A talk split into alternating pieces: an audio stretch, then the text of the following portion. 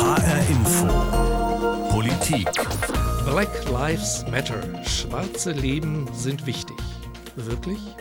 Das Leben von George Floyd schien nicht so wichtig zu sein. George Floyd starb durch einen Polizisten. Ein schwarzer Mann durch einen weißen Mann, einen Vertreter von Recht und Ordnung. Seitdem gehen in vielen Städten der USA Menschen auf die Straße und demonstrieren gegen den oft tödlichen Rassismus.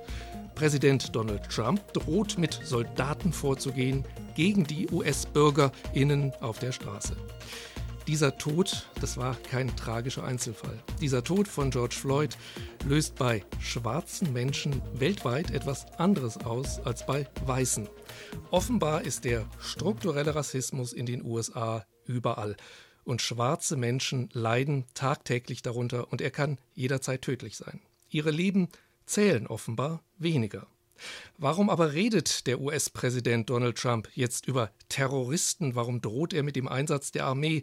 Warum redet nicht auch er vor allem darüber, dass schwarze Menschen in seinem Land weniger gelten als weiße, zum Beispiel mit einer versöhnenden Ansprache, wie man das doch eigentlich von einem Präsidenten erwarten dürfte?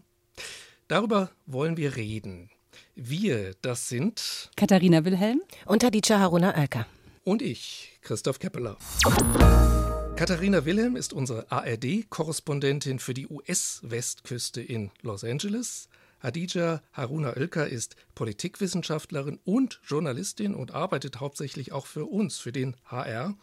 Rassismus, rassistische Verbrechen, Polizeigewalt gegen BPOC, das heißt Black and People of Color, das sind wichtige Themen ihrer journalistischen Arbeit und ich, Christoph Kepler, bin Redakteur in der HR Info Politikredaktion. Erstmal die Frage an euch, ähm, was war denn eigentlich euer erster Gedanke, als ihr von dem Tod von George Floyd gehört habt? Mein Gedanke war, glaube ich, schon wieder. Ähm, schon wieder passiert das. Und ich habe mir das Video ganz lange nicht angucken können, äh, habe es dann äh, auch getan. Und ja, ich glaube, eines der, eine der schlimmsten Dinge, die ich in meinem Leben gesehen habe, tatsächlich. Ja, bei mir ging es ähnlich. Ähm, ich habe mir das Video gar nicht angeschaut. Also ich hatte auch dieses schon wieder und dann habe ich nur gehört, äh, langes Video, ich habe den Text dazu gelesen und dachte, okay, das brauche ich mir nicht angucken, das tut einfach nur weh. Mir ging es so, ich habe das Video ganz angeschaut, allerdings nicht äh, in Reinform, sondern auf der Seite der New York Times, wo das dann auch äh, kommentiert wurde und erläutert wurde. Und ähm, ich hatte natürlich auch dieses Gefühl der Fassungslosigkeit. Ich saß davor und dachte, das kann doch nicht sein, dass dieser weiße Polizist so völlig unerbittlich da sitzt. Man sieht den Mann unter seinem Knie und er sitzt da acht Minuten und 46 Sekunden, bis dieser Mann tot ist. Obwohl, und das fände ich ja so schrecklich, besonders schrecklich, er immer wieder gesagt hat, I can't breathe, also ich kann nicht atmen, ich kriege keine Luft mehr. Und als es dann wirklich, als er schon am Sterben war, äh, hat er dann nach seiner Mutter gerufen. Und das fand ich so furchtbar, äh, dass ich bis jetzt nicht verstehen kann, wie ein Mensch so gefühllos und so brutal sein kann, vor allen Dingen, weil er ja keine Gefahr mehr darstellte, wenn er überhaupt eine dargestellt hat, äh, denn er war ja sowieso in Handschellen und so weiter. Dieser Polizeibeamte, äh, Derek C. und drei Kollegen, die dabei waren und auch nicht eingeschritten sind, die wurden vom Dienst suspendiert. Alle vier sollen jetzt wegen Mordes zweiten Grades angeklagt werden. Er als Täter und die drei anderen wegen Mittäterschaft. Alle Welt hat jetzt eben diesen Tod von George Floyd mitbekommen, denn er ist gefilmt worden. Wer weiß, was gewesen wäre, wenn er nicht gefilmt worden wäre, sondern dass das nur einfach irgendeine Nachricht gewesen wäre. Und er brachte dann eben Zehntausende Menschen, vielleicht Hunderttausende in den USA auf die Straßen. Katharina, du lebst ja in Los Angeles, das ist weit weg von Minneapolis, wo das geschehen ist. Aber auch in Los Angeles, glaube ich, sind die äh, Menschen auf die Straße gegangen. Ja, auch hier sind die Menschen auf die Straße gegangen und ähm, ich muss erst noch mal schlucken bei deiner genauen Beschreibung dieses Videos. Äh, das geht einem wirklich sehr nah, wenn man das geguckt hat. Hier in Los Angeles einfach auch noch mal auf die Proteste zu kommen, ähm, das ist, ich glaube, für einige Leute wie so eine Retraumatisierung auch ein bisschen. Also wir kennen die Proteste, es gab immer wieder ähm, Proteste. Ferguson zum Beispiel waren ja die letzten großen, äh, so vor vier Jahren. Aber hier gab es ja auch ganz ganz, ganz heftige Proteste vor fast 30 Jahren. Rodney King war das damals. Interessanterweise fast ein ähnlicher Fall im, im Sinne von, ähm, das ist gefilmt worden damals, vor fast 30 Jahren halt noch mit einer Videokamera, nicht mit einer Handykamera. Und damals war das ja so nach der Verurteilung oder nach dem Urteil dann gegen diese Polizisten, die den zusammengeschlagen haben ähm, gab es dann hier auch große Proteste, sehr brutal und äh, dabei sind sehr viele Menschen gestorben, fast 60 Menschen sind gestorben. Und als ich mit den Leuten gesprochen habe, kam das immer wieder hoch. Also Rodney King ist hier einfach nochmal ein ganz großer Begriff gewesen. Und ja, ich habe mich ein bisschen umgeschaut. Ich habe mich umgeschaut in der Stadt, äh, war auch an den Orten, an denen protestiert wurde. Wir ähm, reden über diese Proteste ja auch immer ähm, gleichermaßen auch über die Gewalt, die dann da äh, zutage tritt, auch über das Plündern wird dann auch mal viel berichtet. Und ich war dann auf Melrose Avenue. Das ist so eine ganz schicke Gegend viel Weiße, die da sind, sind viele Cafés, also tatsächlich auch eine Gegend, wo viele Touristen sonst immer sind. Und äh, auch da gab es Gewalt. Und ich habe mit Josie unter anderem gesprochen. Das ist eine Ladenbesitzerin gewesen, auch schwarz. Und die hat so einen Beauty-Salon. Hat sich, glaube ich, gefreut, dass sie jetzt so langsam theoretisch wieder aufmachen könnte, ihren Laden, weil wir haben ja natürlich eben auch wegen äh, Corona hier ähm, ganz viele Läden geschlossen. Und war ein bisschen geknickt, weil ihr Laden auch teilweise, da ist randaliert worden. Aber, das fand ich dann beeindruckend, obwohl sie natürlich auch traurig darüber war, dass das eben äh, auch gegen sie ging, auch als schwarze Person, also nicht direkt als schwarze Person, aber ihr Laden eben zerstört wurde, hatte sie ganz, ganz viel Verständnis eben dafür, was passiert ist. Und ich lasse sie mal kurz zu Wort kommen. So today, like a lot of anxiety throughout the night, kind of just watching the protesters into rioting, um, which is 100% necessary at this point because we don't get listened to. Ja, also sie sagte, sie hat Angst gehabt in der Nacht, auch als sie gesehen hat, dass die Leute dann eben gewalttätig, werden. Aber sie sagt, es ist 100 Prozent notwendig, weil uns nicht zugehört wird. Und das ist eine Haltung, die äh, mir tatsächlich immer wieder begegnet ist. Ähm, Verständnis auf jeden Fall für die Beweggründe der vielen, vielen Menschen, die auf die Straße gehen. Dann unterschiedliche, unterschiedliche ähm, ja, Auffassungen darüber, wie, wie gewalttätig das vielleicht sein muss. Ähm, aber das fand ich tatsächlich nochmal ganz äh, interessant. Ich finde das interessant, was du sagst, dieses äh, Thema, äh, woher kommt die Wut, fragen sich ja auch ganz viele Menschen hier. Dann haben die Leute Verständnis und wir sprechen immer so total viel über diese Plünderungen, über die, also so ein mhm. negatives Bild auf diese Unruhen und gleichzeitig, wenn man darauf guckt, was die Frau ja auch gesagt hat, was du bestätigt hast, die Unruhen sind ein Zeichen dafür, für die Menschen, die keine Stimme haben. Und, und diese Menschen, die keine Stimme haben, da sollte der Fokus ja eigentlich drauf liegen. Und auch zu gucken, so, warum ist diese Wut so groß? Wie lange ist die gewachsen? Mhm. Ich meine, Katharina, du weißt es besser als ich, du bist da vor Ort. Ähm, da wie, wie oft, wie, wie, wie sehr sich das in die, in die Gesellschaft eingespeist hat und, und wie lange jetzt ja auch Ruhe war, sozusagen in Zeiten der Trump-Regierung. Und jetzt hat sich mhm. sozusagen da was Bahn gebrochen, was einfach so unterschwellig ja auch die ganze Zeit gebrodet hat. Absolut. Also es sind sehr viele Faktoren, die natürlich zusammenkommen, warum die Leute auch so sauer sind. Das hat einfach mit der Geschichte des Landes zu tun. Und ich meine, äh, Sklaverei vor 400 Jahren, das ist etwas, was dieses Land immer noch nicht richtig ähm, bearbeitet hat. Das ist immer noch ein großer Teil der Geschichte, der einfach ja brach liegt aus meiner Sicht. Ähm, das ist das eine. Und dann kommt natürlich auch diese Coronavirus-Krise dazu. Und wir wissen, überproportional viele Schwarze und auch Latinos sind A, gesundheitlich von Corona betroffen, ähm, leiden aber auch nochmal sekundär, weil sie in Jobs arbeiten, die essentiell sind. Also die arbeiten an der Supermarktkasse, die sind Postboten, die arbeiten im Krankenhaus. Ähm, da sind sie natürlich mehr betroffen, äh, krank zu werden, aber sie verlieren teilweise eben auch Jobs ähm, durch Corona, erleben dann Armut und wir wissen alle, das Sozialsystem in den USA ist nicht das Beste und auch der Scheck von Donald Trump hilft nicht so wahnsinnig.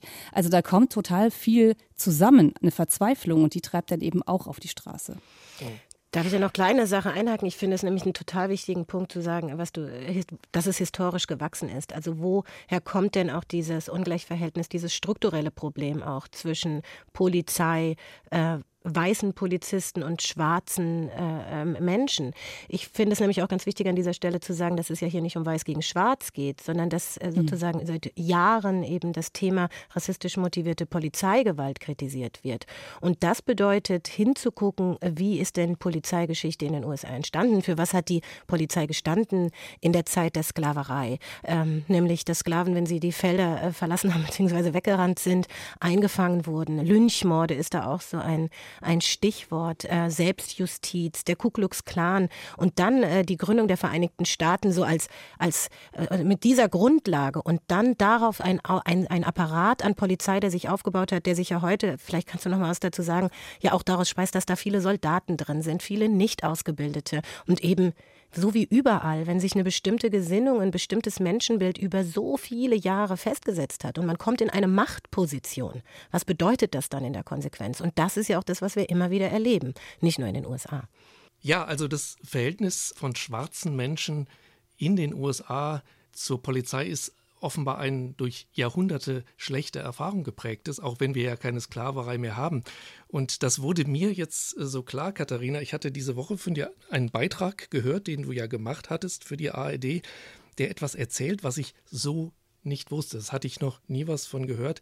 Es gibt etwas, ein Phänomen im Leben von man kann sagen, von allen schwarzen Menschen in den USA. Das heißt The Talk, also ein Gespräch, dass schwarze Eltern mit ihren Kindern, wenn sie in einem gewissen Alter sind, äh, eine Art Aufklärungsgespräch, das wir ja nur kennen davon, dass wenn unsere Eltern uns irgendwann mal auf den Schoß nehmen und uns mal erklären, dass die kleinen Babys nicht vom Storch gebracht werden. Aber das ist eine ganz andere Art von Aufklärungsgespräch, das es nur unter schwarzen Menschen in schwarzen Familien gibt. Was hat es denn damit auf sich mit diesem The Talk? Ja, die Geschichte vom Storch ist natürlich sehr viel angenehmer, ehrlicherweise, als das, was die äh, Kinder dann zu hören bekommen. The Talk, ich habe davon ähm, auch erst vor ein paar Jahren erfahren. Das war, glaube ich, im Zusammenhang mit Traven Martin. Das ist ja auch ein Junge, ein Jugendlicher gewesen, der ähm, an Polizeigewalt gestorben ist. Vielleicht erinnert man sich auch noch so ein bisschen an den Fall.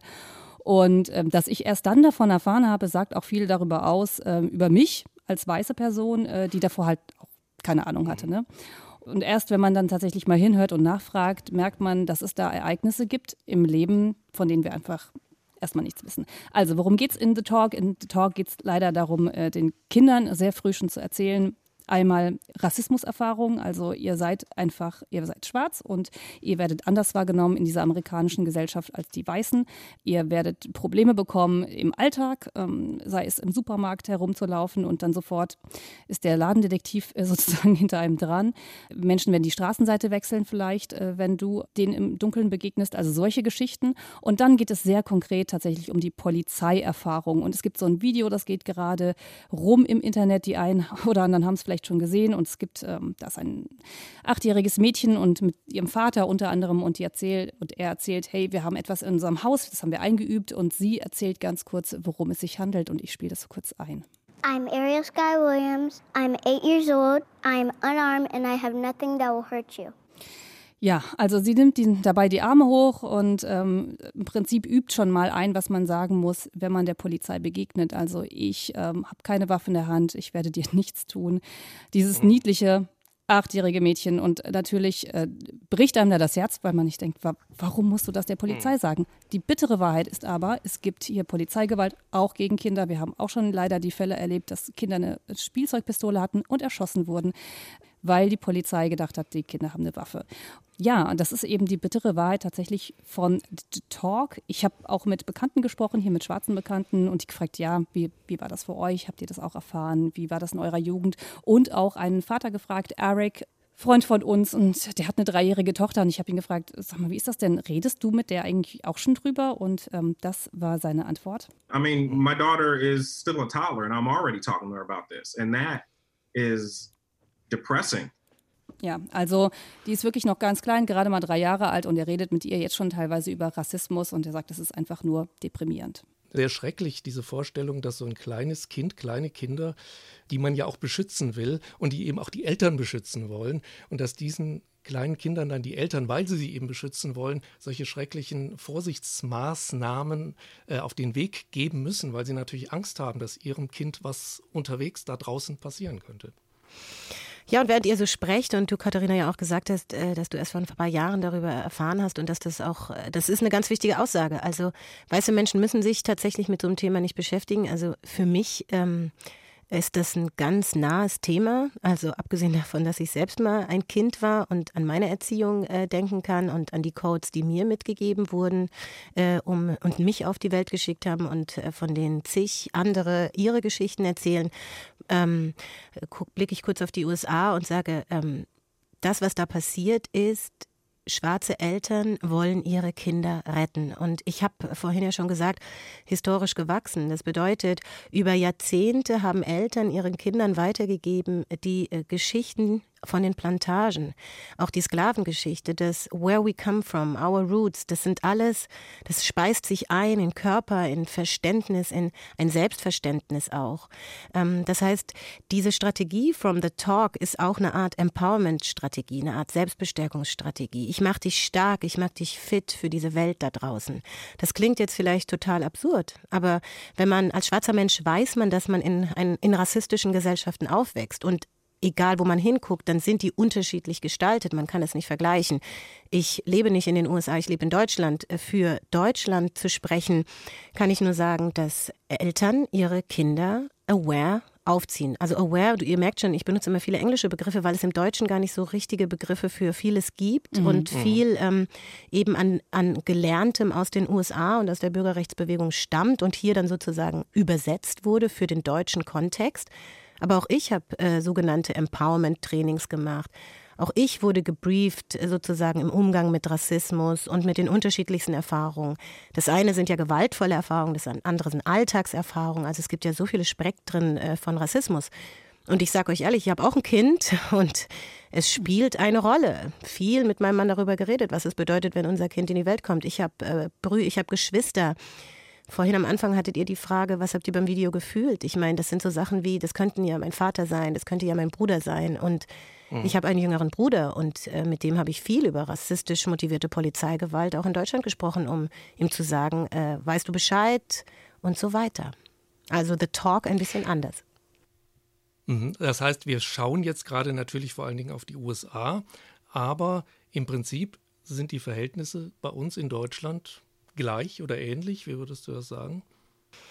Sie sind anders natürlich, weil unsere Geschichte eine andere ist. Und ich, ähm, es war jetzt ja öfter die Kritik, wir gucken in die USA und wir gucken gar nicht nach Deutschland. Und ich finde, ähm, ich finde das gut, dass, ich finde es wichtig, dass man das tut, weil ähm, der Schauspieler äh, Will Smith hat ein, finde ich, ziemlich treffendes äh, Zitat abgegeben. Er sagte, Racism isn't getting worse, it's getting filmed. Also Rassismus ist nicht schlimmer geworden, er wird gefilmt. Und deswegen sind jetzt, äh, sind jetzt alle im Aufruhr, viele auf der Straße. Ich meine, weltweit gibt es ja die Proteste, auch hier bei uns in Frankfurt letzte Woche. Und da sind ja ähm, nicht nur schwarze Menschen auf der Straße, weiße Menschen auf der Straße, weil sie es nicht fassen können, was da passiert. Und äh, wer letzte Woche in Frankfurt auf der Demo zum Beispiel war oder in Berlin, wo ja sehr viele hunderte Menschen auf der Straße waren, der hat dann vielleicht auch diese Plakate gesehen mit vielen Namen von Menschen, die in Deutschland rassistische Polizeigewalt über die letzten 20 Jahre erfahren haben. Es gibt zum Beispiel die Kampagne Opfer rassistischer Polizeigewalt in Berlin. Die dokumentieren in einer Chronik, die sie seit 2000 führen, die Fälle, die be begleiten Menschen, nachdem denen etwas erfahren ist, bis vor Gerichte, wenn sie denn überhaupt äh, zur Anklage kommen. Sie haben, äh, sie haben Anleitungen, wie sich zu verhalten. Sie, sie erklären sozusagen, sie haben Forderungen. Sie erklären, es gibt die Initiative Uri Jallo. Ähm, dieser Mord ist euch äh, vielleicht auch ein Begriff. Also da, das ist ja so ein Fall, der mhm. es total stark in die Medien geschafft hat, der seit 2005 lief. Wenn man sich da die Genese anguckt, dann ähm, ist es erschreckend, wie lange sozusagen diese Initiative und all die Menschen, die für diesen Toten sich eingesetzt haben, versucht haben, die Wahrheit ans Licht zu bringen und bis heute nicht geklärt sind, die, äh, die, äh, die Todesumstände, aber faktisch im Raum steht durch verschiedene Gutachten, dass äh, äh, Uri Jallo äh, nicht einfach so sich selbst angezündet hat in der, in der Zelle, sondern dass es da einen Brandbeschleuniger gegeben haben muss und die, ähm, die Unterstützung Dritter. Und das hatte die Staatsanwaltschaft in Dessau festgestellt. Dann wurde der Fall nach Halle gegeben und 2017 entschieden, diesen Fall einzustellen. Also wir reden hier von 15 Jahren inzwischen. Ich finde es gut, dass du das ansprichst, weil ähm, ich glaube einfach, man immer noch mal reflektieren muss, ähm, sind uns diese Fälle denn tatsächlich noch so geläufig? Also die USA äh, wabern natürlich immer sehr stark nach Europa, auch nach Deutschland und äh, überlagern dann auch manches. Und ähm, ich, ich glaube, man muss sich manchmal an die eigene Nase packen und sagen, kenne ich denn diese Namen eigentlich noch? Weiß ich noch, kenne ich diese Fälle aus Deutschland? Ja, das ist gut, was du sagst, weil viele Menschen, das ist mir so aufgefallen, auch auf der Demo sind, ähm, die vielleicht auch jetzt das erste Mal mit dem Thema in Berührung kamen, sind, ich sage jetzt mal, beeindruckt davon, was, wer sind die? Und das hat auch viel mit Lobby zu tun, weil ich habe ja jetzt einen sehr bekannten Fall äh, genannt. Und ein anderer, vielleicht mittelbekannter Fall in Frankfurt war der von Derege Weffelsieb, der Ingenieur, der nach einer äh, Ticketkontrolle, bei der rassistisch beschimpft worden ist, äh, sozusagen mit der Polizei in Kontakt kam, die ihn dann nach Hause gefahren hat und zusammengeschlagen hat. Dann hat die Verhandlung zwei Jahre gedauert. Ich war auch im Gerichtssaal, habe berichtet und am Ende wurde dieser Polizist verurteilt. Mm, aber dieser Fall ist so prominent geworden, so bekannt geworden, da dieser Mann ein Ingenieur war. Er war sozusagen anerkannt, hatte eine Lobby. Und hier finde ich es total wichtig zu sagen, und da ähm, möchte ich auch gerne hinweisen, es gibt total viel Forschung über äh, dieses Thema. Es gibt einen speziellen Bereich in der Rassismusforschung, den zum Beispiel die Wissenschaftlerin Vanessa Thompson mit rassistischem Polizieren äh, bezeichnet. Und sie sagt, dass die Menschen, die keine Stimme haben, also zum Beispiel Geflüchtete oder ähnliches, ähm, die aber viel Kontakt haben mit der Polizei, eben die Namenlosen sind. Hören wir mal rein, was sie sagt. Jetzt ist für den europäischen Kontext die Frage, inwiefern ist Rassismus immer schon historisch eingeschrieben in unterschiedliche Polizeipraktiken und den Polizeiapparat. Also inwiefern ist Polizei nicht nur von den europäischen Nationalstaaten zu denken, sondern zum Beispiel auch in ihrer Rolle in den Kolonien. Also für Fanon, das schreibt dann die Verdammten dieser Erde, läuft das zusammen. Die Repression, die äh, kolonisierte Subjekte erfahren durch das Militär ist eine polizeiliche und durch das Polizei ist eine militärische. Und da gibt es wirklich noch einiges an Forschung zu machen. Und ich finde, das ist ganz wichtig. Warum kennen wir die Namen nicht? Wir könnten sie kennen. Wie gesagt, es gibt so viele Initiativen, auch zum Beispiel die Initiative Christi Schwundeck hier in Frankfurt. Das war der, äh, der, der Fall einer, einer Frau, die im Jobcenter erschossen wurde. Also wenn man, wenn man möchte, kann man diese Fälle alle finden, mhm. aber sie sind eben nicht so prominent. Vielleicht liegt es auch daran, da hake ich ganz, ganz kurz noch ein. Ähm, Black Lives Matter ist natürlich so eine jetzt auch schon länger gewachsene, ganz große, ähm, ja, mittlerweile Bewegung in den USA. Vielleicht liegt es auch daran, großes Land, auch nochmal andere Geldgeber, vielleicht, die da reingehen. Und ich zum Beispiel, ich sehe das jetzt hier auch sehr konkret. Also ähm, so langsam ist das dann doch auch mal angekommen, auch zum Beispiel in Hollywood. Ja, ich sitze halt in LA, da guckt man sich natürlich an, was, was die Leute machen. Und da gibt es halt Regisseure, J.J. Abrams zum Beispiel, dieser Star Wars-Regisseur, der hat jetzt gesagt, ich spende da halt mal 10 Millionen Millionen Dollar, ja. Also man sieht auch, das Funding ist natürlich auch vielleicht nochmal ein anderes. Deswegen ähm, das vielleicht auch nochmal zum Hintergrund. Und es ist sicherlich in Deutschland eine bisschen andere Lage, schätze ich. Ja, äh, Christoph, was würdest du denn sagen? Wie, wie, wie nimmst du denn äh, die Debatte über rassistisch motiviertes, äh, rassistisch motivierte Polizeigewalt da? Die Debatten, also wir haben sie ja hier auch immer wieder, dann Diskussionen mhm. darüber, gibt es Rassismus bei der Polizei oder nicht? Wie ist das denn für, aus deiner Perspektive zum Beispiel?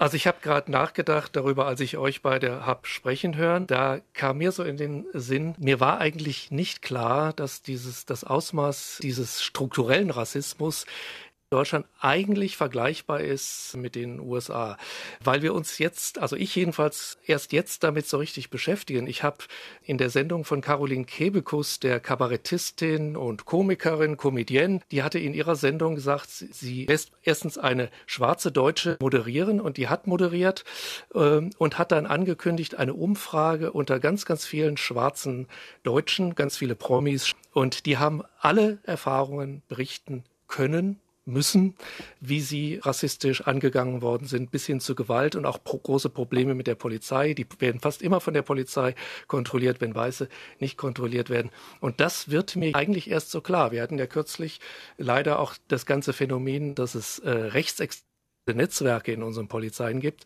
dass das jetzt, glaube ich, mir klar geworden ist und dass das jetzt auch deutschen Öffentlichkeit ähm, sozusagen im Schlepptau zu dem, was jetzt wieder in den USA natürlich auch verstärkt diskutiert wird, ähm, dass das auch bei uns jetzt ähm, stärker präsent ist medial. Das ist so mein Eindruck. Ich würde da gerne mal so auch hier auf Geschichte gucken, weil ich finde, daraus äh, kann man immer total viel ähm, sich ableiten. Also wenn wir mal ähm, ungefähr sieben, acht Jahre zurückgucken, dann gab es in Deutschland den Begriff, den es in den USA schon lange gibt, Racial Profiling hier nicht. Viele Initiativen haben dann dafür gekämpft, sich stark gemacht, diesen Begriff in den Mainstream zu bringen. So, also Racial Profiling steht für eben genau äh, diese Polizeikontrollen, die du äh, eben beschrieben hast, in, die in den O-Tönen von den Promis und äh, schwarzen Stimmen vorkamen.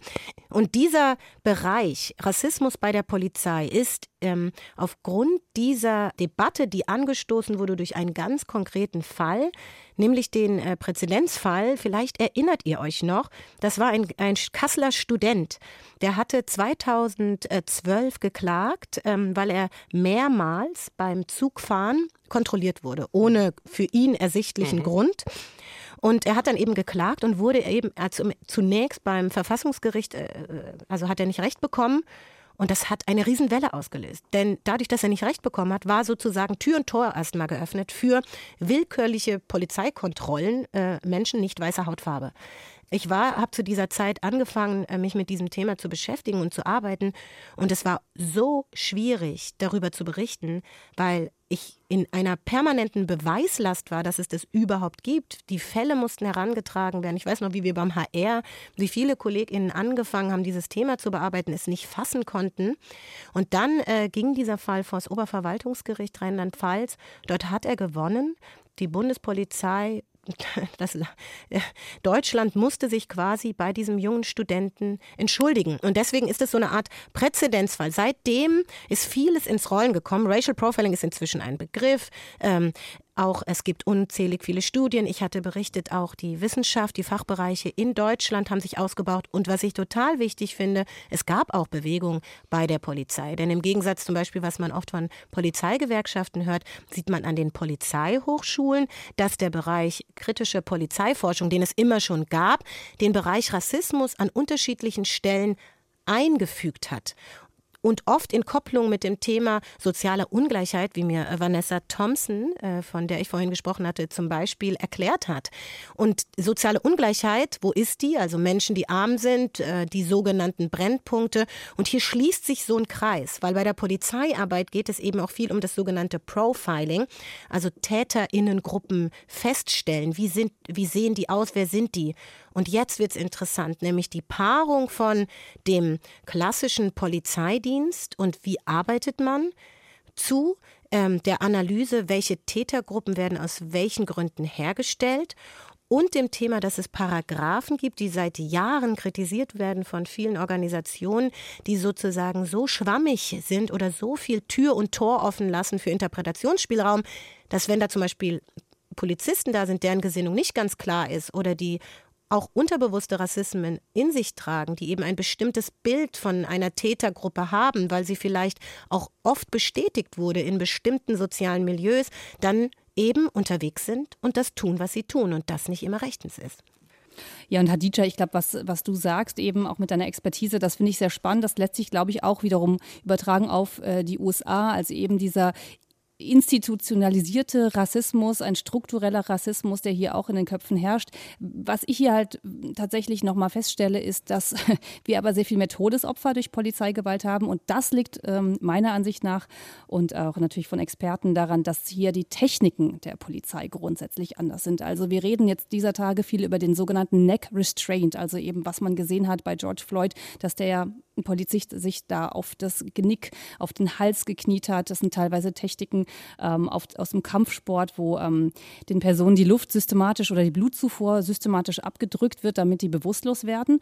Ähm, das ist teilweise verboten teilweise aber auch wieder erlaubt. Das liegt natürlich hier daran, dass wie in Deutschland, dass die Bundesländer sozusagen, Bundesstaaten äh, unterschiedlich regeln, dann teilweise auch nochmal die Polizeireviere unterschiedlich regeln. Aber da äh, wollen viele Gruppen jetzt rangehen oder sind schon länger dran zu sagen, das ist eine brutale Technik und die führt immer wieder dazu, dass Menschen sterben, dass sie bewusstlos werden, dass sie stark verletzt werden. Also das ist ein Thema und das andere Thema ist tatsächlich die Ausbildung. Ich habe heute nochmal nachgeguckt, weil ich nochmal schauen wollte, wie lange ist denn diese Polizistenausbildung hier? Und es gibt tatsächlich interessante Zahlen, dass teilweise ähm, der, der Beruf des Friseurs oder ähm, wenn man Kosmetikerin ist in den USA, dass du da mehr Trainingsstunden absolvieren musst, als jetzt, wenn du Polizist werden willst. Das heißt, insgesamt die Ausbildungszeit ist viel kürzer. Ähm, hier wird mehr Wert darauf gelegt, auf deine Fitness, ähm, wie du körperlich drauf bist, aber ein bisschen weniger als jetzt im Vergleich zu Deutschland zum Beispiel, äh, wie du psychologisch drauf bist. Und ich glaube, das sind eben alles Punkte, an die müsste man jetzt rangehen. Lass uns noch mal weg von diesen ganzen konkreten Auswirkungen von Rassismus und was das mit den Menschen macht und warum das so ist, in die aktuelle Politik der USA, in den USA kommen. George Floyd ist getötet worden. Es hat Demonstrationen gegeben. Es gibt sie immer noch. Es gab auch gewalttätige Randale. Es wurden Geschäfte geplündert, hatten wir vorhin auch schon gehört von Katharina. Und dann redete der Präsident und ich glaube auch viele seiner Unterstützer überhaupt nicht mehr über das, was das alles ausgelöst hat. Er spricht nicht über Rassismus, sondern er bezeichnet die sogenannte Antifa als Terroristen. Er tritt martialisch auf, lässt sich mit Tränengas einen Weg vom Weißen Haus zu einer Kirche bahnen, um dann dort einen Zwei-Minuten-Fototermin äh, abzuhalten, eine Bibel hochzuheben. Ist das nicht alles eigentlich eher vom Präsidenten und von diesem politischen Lager in den USA ein riesiges Ablenkungsmanöver, damit wir eben nicht über diesen strukturellen Rassismus sprechen müssen, weil er ja selbst der Präsident ist und er als Präsident, das unterstelle ich mal, das ist sicherlich so, hat ja viele Anhänger aus dem rassistischen Lager. Also er hat vielleicht gar nicht das große Interesse, dass dieses Thema äh, so virulent äh, in der Öffentlichkeit diskutiert wird. Wie siehst du das, Katharina? Also, wir beobachten jetzt Trump ja schon seit einigen Jahren und ein Muster stellt sich da heraus. Es geht immer wieder um ihn selbst. Das ist, glaube ich, das Allerwichtigste. Das Ablenkungsmanöver ist immer vom Thema weg, immer auf ihn. Ähm, so kann man diesen Fototermin äh, vor dieser Kirche auch deuten. Ähm, das war zwar eine katholische Kirche, aber ähm, Trump hat ja sehr viele Anhänger auch im evangelikalen Lager und ihm ist es mal wieder ganz wichtig, sich mit religiösen Symbolen auch ähm, filmen oder auch fotografieren zu lassen, um seinen Anhängern aus diesem religiösen und teilweise auch etwas äh, sehr rechtskonservativen religiösen Lager immer wieder zu zeigen, ich bin auf eurer Seite. Ähm, das ist das eine. Generell glaube ich, ja, klar, Ablenkungstaktik. Er hat auf der anderen Seite ja auch getweetet, keiner hat mehr für schwarze Menschen in den USA getan als ich. Auch viel, ich habe viel mehr getan als Barack Obama, hat er ja auch getweetet. Also er will sich da, also es gibt kein Schuldeingeständnis, es gibt auch keine versöhnlichen Worte. Es geht immer wieder um ihn selbst und natürlich hat er die Wahlen im November im Blick und versucht alles irgendwie, um, ja, wie gesagt, äh, um selber gut dazustehen. Ob ihm das gelingt, das ist natürlich eine ganz, ganz äh, andere Frage. Und jetzt würde ich gerne dann wieder aus den USA nach Deutschland zurückkommen. Wir haben zwar keinen Trump und wir haben eine Kanzlerin, die ja selber erklärt hat, dass äh, die Tötung von George Floyd, dass das Mord war. Da hat sie sich sogar schon festgelegt, obwohl das ja juristisch formal noch gar nicht geklärt ist. Sie hat auch gesagt, wir hätten auch in Deutschland Probleme genügend mit Rassismus. Und ich wollte mal einen Tweet eines Thüringer Bürgermeisters, den ich jetzt gar nicht nennen will, weil es geht jetzt nicht um seine Person, der bei Twitter geschrieben hat, die letzten Tage auf Twitter kann man sehr gut beobachten, wie Schwarze den Rassismus von Weißen gegenüber Schwarzen nutzen, um gegen Weiße rassistisch zu sein. Eine unnötige moralische Überhöhung. Schwarze sind keine besseren Menschen als Weiße. Wir sind alle gleich.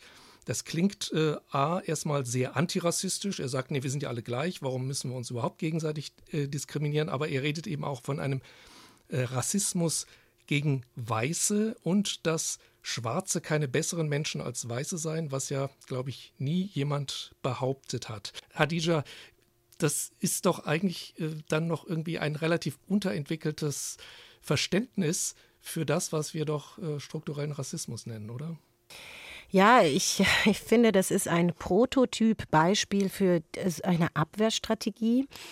Jetzt gehen wir tatsächlich ganz weit weg von äh, rassistischer Polizeigewalt, sondern äh, zu uns selbst. Nämlich das, was passiert, wenn weiße Menschen damit konfrontiert sind, dass es Rassismus gibt. Wir hatten ja ganz zu Anfang dieses Beispiel mit The Talk, die Erziehung äh, schwarzer Eltern äh, mit ihren, äh, oder den Umgang schwarzer Eltern mit ihren Kindern.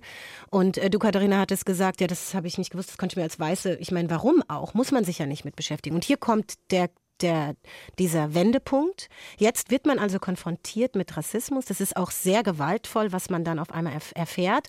Rassismus macht ja nicht nur etwas mit schwarzen Menschen, sondern auch mit weißen, nämlich sie entweder damit zu konfrontieren, äh, nicht hingesehen zu haben oder dem Gefühl, Teil zu sein und dann auch einem Gefühl von unter Umständen Schuld, von der man nicht weiß, woher sie kommt. Und dann passiert etwas. Das ist zum Beispiel solche Reaktionen, ähm, also ich sehe da keinen Rassismus oder äh, ich, ich bin jetzt kein Rassist, aber Es gibt total viele Aussagen, die hat man vielleicht in seinem Umfeld schon mal gehört. Und all die sind genau wie dieses Zitat, auch schwarze Menschen sind schlechte Menschen. Was keiner in Frage stellt, ist weil wir Menschen sind alle gleich, nur wir sehen unterschiedlich aus. Aber diese in die Mangel genommen werden, sich mit Rassismus auseinanderzusetzen und unter Umständen zuzugeben, dass man Teil einer, einer rassistischen Gesellschaft ist und als weißer Mensch in dem Fall eine nicht so tolle äh, Position einnimmt und vielleicht sich äh, unwohl fühlt und da raus will, das führt dann bei manchen zu Abwehr bessere Reaktion wäre anzuerkennen, zu sagen, es gibt Rassismus. Schwarze Menschen machen unterschiedliche Erfahrungen als weiße Menschen, leider. Ich möchte das mhm. ändern und um das zu verändern oder ich möchte Teil einer Veränderung sein und darum müsste man erstmal verstehen, was ist, was ist Rassismus überhaupt? Also eine Sache mal, und das ist mir noch ganz wichtig zu sagen, es gibt keinen Rassismus ideologistisch, also keine Ideologie, die einen anti-weißen Rassismus beschreiben würde. Es gibt in rechtsextremen Kreisen sogenanntes die White Privilege Bewegung. Es gibt ähm, es gibt sozusagen aus diesem Bereich die Angst, dass das Schwarze käme und das Weiße überrollt. Aber das ist alles rechtsextrem rassistisches Gedankengut. Es gab keine Aufstände, es gab keine Ideologie, es gab kein System, das systematisch weiße Menschen ausgerottet hätte.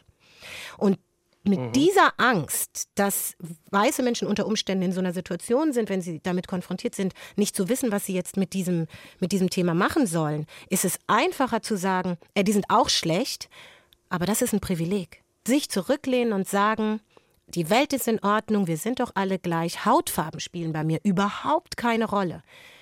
Also Polizeigewalt habe ich nicht erlebt. Ja, als weißer Mensch hat man das mhm. auch alles nicht. Und hier ist der Turn und da wird, da, da ist jetzt die Frage, Lust auf Reflektieren, Lernen und in mhm. Solidarität, zum Beispiel wie bei Black Lives Matter, wie du es vorhin beschrieben hast, Katharina, oder auch hier in Deutschland, mit schwarzen Menschen auf die Straße gehen, sogenannte Allies werden. Das ist auch ein englischer Begriff. Alliierte, äh, ähm, also sozusagen im Kampf gegen Rassismus braucht es nicht nur schwarze Menschen, es braucht auch weiße Menschen als Testfrage könnte ich ja stellen an mich selber oder an meine weiße Umgebung. Hat einer von euch mit seinen Eltern als Kind ähm, ein solches Gespräch wie The Talk, über das wir vorhin gesprochen haben, führen müssen? Oder fühle ich mich als Elternteil dazu genötigt, dass ich leider mit meinem Kind so ein Gespräch führen müsste? Ich glaube, auf diese Idee ist noch so gut wie kein Weißer gekommen. Und das wäre ja schon der Beleg für das, was du gesagt hast, darüber, dass es keinen Rassismus gegen Weiße geben kann, der die Qualität hätte, wie der zum Beispiel gegen schwarze Menschen. Genau, das ist ein gutes Beispiel. Und wichtig ist auch, wir müssen einen Unterschied machen zwischen Rassismus und Diskriminierung. Also Diskriminierung gibt es natürlich weltweit in den unterschiedlichsten Formen. Und ich finde, da, da ist oft eine Verwechslung drin. Also zum Beispiel wird dann auch gerne gesagt, wenn weiße Menschen Urlaub auf dem afrikanischen Kontinent machen, sagen sie, da habe ich eine Rassismuserfahrung gemacht. Naja, also dann muss man, dann möchte ich immer gerne äh, einbringen, A, erstmal kurz beschäftigen mit der Geschichte im, auf dem afrikanischen Kontinent in Sachen Kolonialisierung, europäische weiße Kolonialisierung bedeutet, du triffst dort unter Umständen Menschen, die genauso wenig reflektiert sind wie in Deutschland und einfach, wenn sie einen weißen Menschen sehen, unter Umständen sagen, auf den habe ich nicht so Lust, dann diskriminieren sie dich unter Umständen auch. Aber das ist kein Rassismus im Sinne von dem, was strukturell passiert. Und das habe ich ja eben auch gerade mhm. schon versucht zu erläutern. Wir reden ja jetzt über eine ziemlich deprimierende äh, Lage. Also das, was in den USA passiert, ist ganz konkret wieder, was auch in Deutschland passiert, immer wieder. Ich habe ja die Kundgebung auch am 3. Juni hier in Frankfurt äh, besucht und mir angehört, was äh, da auf dem Podium gesagt wurde. Das war eine Kundgebung der Initiative Schwarzer Menschen in Deutschland. Und da war eine Teilnehmerin, Mirianne Mahn, auf der Bühne, eine Theatermacherin, eine schwarze Frau natürlich. Sie wollte zunächst sagen, ich habe Hoffnung, dass sich was ändert. Und während sie das gesagt hat, hat sich das dann gedreht. Ich habe Hoffnung, Aufmerksamkeit und Empathie zu erzeugen und damit irgendwann den Rassismus ein Stück weit zu beenden, vielleicht auch gleich, ganz. Aber das ist so eine Sache mit der Hoffnung. Ich habe keine Hoffnung mehr. Ich habe letzte Woche in meinem Wohnzimmer gesessen und habe gemerkt, ich habe keine Hoffnung mehr. Ich kann diese Bilder nicht mehr sehen, ich kann diese Videos nicht mehr sehen. Und was ich am allerwenigsten sehen kann, ist diese, diese Kommentare unten drunter. Meine ganzen weißen Freunde und Bekannte und Familienmitglieder, die sich durch meine Postings angegriffen fühlen, die, die mich zu wütend finden, die sagen, ich verstehe, aber. Sie hat keine Hoffnung mehr. Sie ist auch wütend auf ihre weißen Freunde Sie sagt dann allerdings auch, nein, die seien keine Rassisten, aber sie hat dann gerufen, ihr als Weiße, ihr seid privilegiert. Dann nutzt dieses Privileg auch endlich dafür, dieses weiße Privileg abzuschaffen. Aber wie gesagt, es schien so, als habe sie keine große Hoffnung, dass sich da was ändert. Und da möchte ich euch beide jetzt nochmal fragen, an euren unterschiedlichen Orten, wo ihr seid, in Los Angeles, USA und Adija hier in Deutschland. Ist das denn nicht auch so? Erstmal in die USA. Da gab es doch eine riesige Hoffnung. Ähm, 2008 gab es den ersten schwarzen Präsidenten überhaupt. Man hat das damals mitbekommen, wie die Menschen gerührt waren und gedacht haben, jetzt ändert sich was, jetzt sind wir gleichgestellt. Es ist vielleicht ein Ende des Rassismus. Aber jetzt nach acht Jahren ist dann genau das Gegenstück an die Macht gekommen, Donald Trump. Es gibt immer noch den öfters tödlichen Rassismus in den USA. Katharina, wie reden denn die Menschen darüber in den USA, ähm, auch über diese ganz große Enttäuschung, die ich mal annehme, die das ausgelöst hat? Also allein äh, die Rolle von Barack Obama äh, würde, glaube ich, jetzt, wenn wir die erörtern, die Sendung total sprengen. Ähm, das ist auch sehr komplex. Ähm, in, in, ganz kurz, ähm, der Präsident der Vereinigten Staaten ist kein Heilsbringer und er kann alleine die ganzen Probleme gar nicht lösen, auch nicht in zwei Amtszeiten. Das ist nicht möglich. Und ähm, ja, Barack Obama war ein schwarzer Mann, aber ähm, der hatte auch viele, viele Probleme in dieser Amtszeit und natürlich hat man ihn auch sehr genau beobachtet in seiner Rolle. Ähm, und dann gibt es ja auch so ein bisschen dieses Phänomen, das ist dann zwei Schritte vor ein, oder, oder ein Schritt vor, zwei Schritte zurück, ne?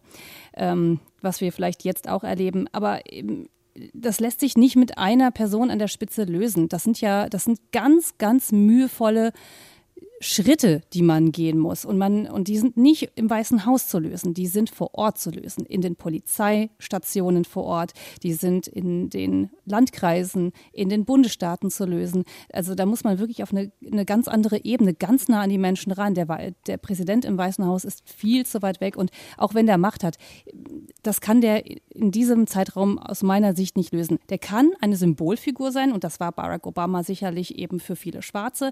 Äh, Donald Trump ist eine andere Symbolfigur, würde ich mal sagen.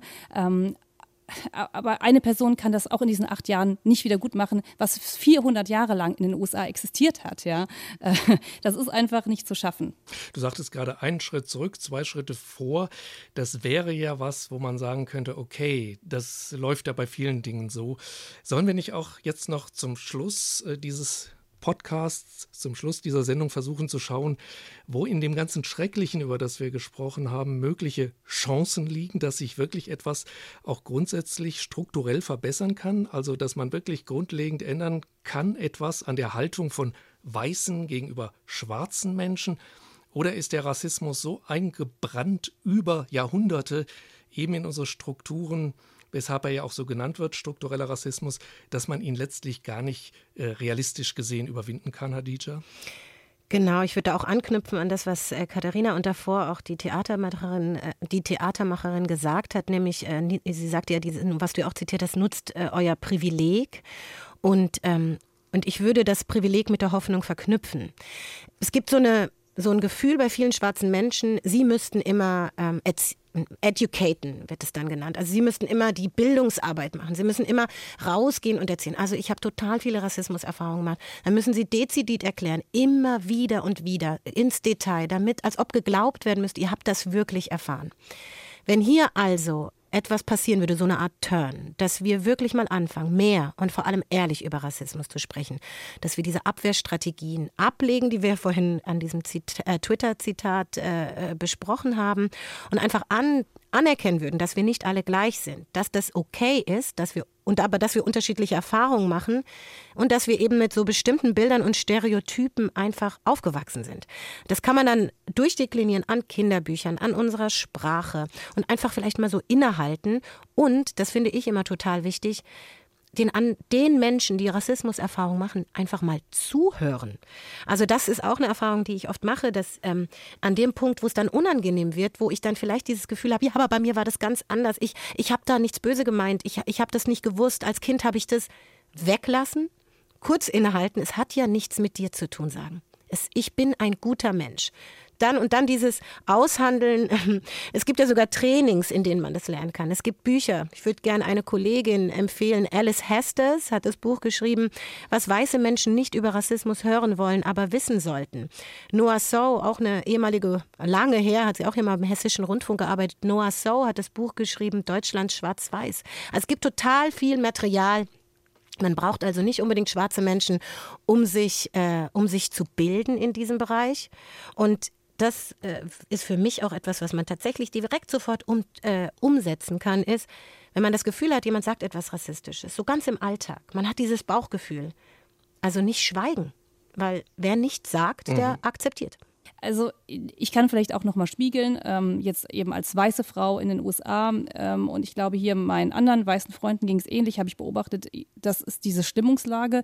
Ähm, ist, äh, ist so ein bisschen Depression auf der einen Seite gewesen, glaube ich, und dieses ein ganz, ganz, ganz komisches Bauchgefühl. Und ich glaube, es ist vieles von dem, was du auch beschreibst, Hadija. Es ist wahnsinnig unangenehm, sich damit auseinanderzusetzen, weil du weißt, du hast dieses, dieses Privileg und äh, du fühlst dich schuldig äh, und du willst was tun. So, und da kommen wir eben dahin, was, was kannst du tun? Und das, was ich hier beobachte, ist schon, die Menschen, die hier auf die Straße gehen, das sind nicht nur schwarze Menschen, nicht nur äh, People of Color, das sind tatsächlich ganz, ganz viele unterschiedliche und auch ganz, ganz viele weiße Menschen. Und was ich so mitbekomme, ist, dass das sehr, ja, wirklich eine sehr, sehr positive Geschichte hier ist. Also wir reden viel über dieses Gewalt, aber nein, es gibt ganz vielen friedlichen, tollen Protest hier und die Menschen gehen gemeinsam auf die Straße. Und ich habe mal geguckt, was meine Freunde hier, meine schwarzen Freunde so gepostet haben und ähm, unter anderem ging so ein Video auch rum und zwar von der Tochter von ähm, George Floyd, Jana und ähm, sie hat äh, Folgendes gesagt. Daddy changed the world. That's right. Daddy changed the world. Ja, also mein Vater hat die Welt verändert, sagt sie, sitzt auf den Schultern von einem Mann und guckt sich diese Proteste an. Und ähm, ich kriege Gänsehaut, wenn ich das jetzt abspiele tatsächlich, aber es ist, ähm, das ist, und das haben ganz, ganz viele von meinen Freunden auch geteilt und gesagt, okay, wisst ihr was, ich, ich habe doch diese Hoffnung. Ich weiß, es ist ein ganz langer Prozess. Es geht nicht schnell. Es wird nicht übermorgen stattfinden. Wir müssen dranbleiben. Es ist halt ein Marathonlauf. Das wird nicht auf kurze Sicht funktionieren. Aber es gibt den Funken dieser Hoffnung, dass sich vielleicht was ändern kann. My Daddy changed the mhm. world. Das ist wirklich sehr intensiv. Das ist nämlich das Bild, das sie jetzt bekommt, um diesen Punkt zu verarbeiten. Irgendwann, wahrscheinlich nie. Das war HR Info Politik mit Hadija Haruna Alka und Katharina Wilhelm und mir, Christoph Keppeler.